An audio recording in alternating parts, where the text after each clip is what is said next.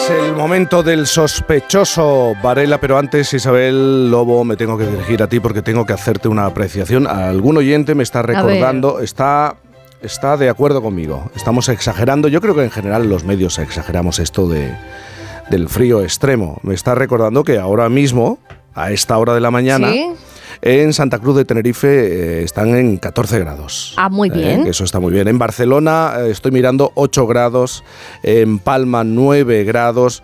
Bueno, si ya me pre- en Jerez de la Frontera 8 grados. Si ya me preguntas, Palencia menos 3 grados. Claro. Soria menos 5 grados.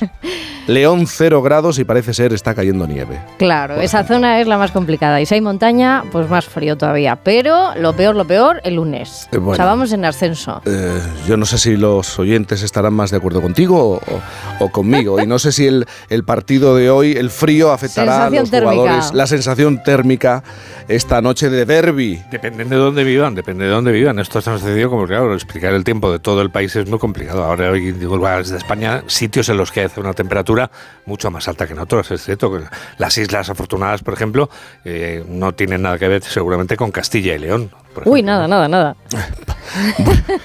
Cada uno de su padre y de su madre, Claro, como se no, suele pero me decir. la temperatura. hombre. Bueno, la noticia de que el Fútbol Club Barcelona pagó cantidades millonarias durante muchos años a un dirigente arbitral ha causado un enorme revuelo en los medios y en el mundo del fútbol. Se habla de posibles sanciones deportivas, pero hasta ahora no ha habido reacción de la justicia ordinaria ni de las instituciones. Esto llama mucho la atención. Anda, qué templados, ¿eh? Es hay otros. propio de los sospechosos sospechar. Ignacio Varela sospecha que el rigor que la sociedad aplica a la corrupción en otros campos contrasta con la persi- eh, permisividad con la que se trata lo que sucede en el deporte, en especial en el fútbol. Eh, Ignacio, ¿realmente crees que el fútbol tiene, tiene un trato especial diferente? A ver, ¿qué pensará? en muchos aspectos tiene bula y se le ha dado la sociedad. Esto es lo que quiero explicar. Bueno, a este caso lo llamamos Barça Gate porque somos perezosos y desde hace 50 años cuando salta un escándalo, pues inmediatamente recordamos el centro Watergate de Washington donde se intentó robar unas elecciones.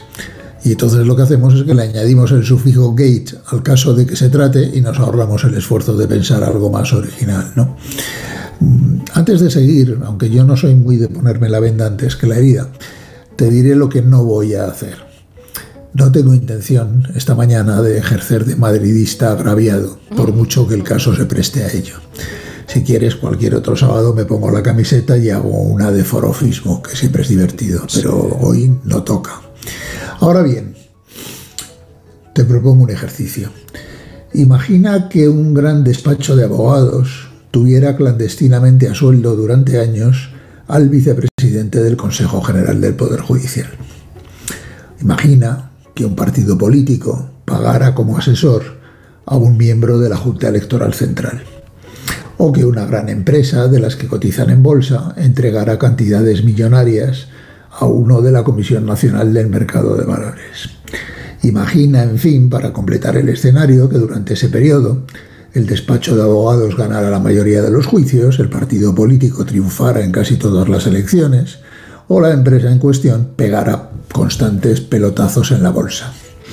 Pues el mismo día en que se difundiera la noticia, la policía se presentaría en el domicilio de todos los implicados y los arrestaría inmediatamente. Los interrogaría y los pondría delante de un juez, que a su vez probablemente los procesaría y decretaría prisión provisional para evitar la destrucción de pruebas. Y además sucederían algunas cosas más. En el ámbito de la política, los partidos organizarían una bronca tremenda y se exigirían explicaciones en el Parlamento. Además, sus empresas los expulsarían al instante o los obligarían a dimitir de sus cargos. Y en las redes sociales, esas de las que hablabais hace un rato, se organizaría la cacería habitual contra todos ellos, tanto los compradores como el comprado, que serían triturados por la jauría de forma implacable. Bueno, pues nada de eso ha ocurrido en este caso. Mira, tal como se describen los hechos, estamos probablemente ante tres presuntos delitos del Código Penal. Corrupción entre particulares, administración desleal y estafa. Sin embargo, no hay noticia de que se hayan producido detenciones. Los fiscales y los jueces andan arrastrando los pies, los políticos no quieren saber nada del asunto, y en las redes solo se recuerdan los supuestos favores arbitrales al Barcelona, o se discute si ese equipo debería ser descendido a segunda división, que es lo que le sucedió hace años a la Juventus en Italia, por cosas parecidas. Los protagonistas, mientras tanto, están tranquilamente en sus casas y permanecen en sus cargos. Si hay alguna prueba que destruir, les está sobrando tiempo para hacerlo. Algunos hasta se permiten hacer declaraciones desafiantes o como el entrenador del Barça se toman el asunto a chacota en una rueda de prensa. Así que está claro que se sienten bastante invulnerables. Parece reconocerse colectivamente una especie de excepcionalidad jurídica o fuero especial, en virtud del cual la corrupción en el mundo del fútbol corresponde únicamente a la justicia deportiva. Y junto a ello, que es lo que más me llama la atención y donde quiero poner el acento, el reproche social suena tan bajito en comparación con otros casos similares que se aproxima mucho a la impunidad, sino a la protección. Mira, no quiero cebarme en el caso del Barcelona porque esto no es una excepción, sino más bien la norma cuando se trata de ídolos del deporte o de grandes instituciones deportivas. Acabamos de comernos sin rechistar un mundial cuando se sabe universalmente que se adjudicó en un trato corrupto, del que se conocen los autores, el día y el lugar. Ninguno de ellos fue nunca ni siquiera llamado por un juez para pedirle explicaciones. Los dos mejores jugadores del mundo defraudaron varios millones a la hacienda española. Sus clubes los ampararon y pusieron a su disposición los mejores abogados. Y lo que es peor, no se escuchó un reproche de los aficionados de esos equipos que los siguieron tratando como ídolos mientras ellos continuaban mientras ellos continuaran suministrando goles. El delantero centro del Real Madrid, para que no se diga que atacó solo por un lado, fue condenado en su país por un chantaje relacionado con un vídeo sexual. De eso hace más de 10 años. No recuerdo una palabra de rechazo de los dirigentes de su club, ni en el Bernabéu se ha escuchado jamás el asomo de un silbido por este caso.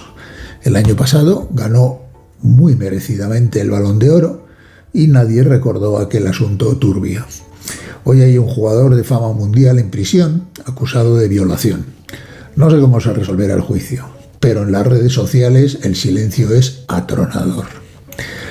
Y se sabe de sobra que todos los grandes fichajes están plagados de transacciones y comisiones corruptas, pero al parecer nadie siente curiosidad por investigarlos. Este no es un privilegio de todos los famosos, solo de los deportistas y muy en especial de los futbolistas.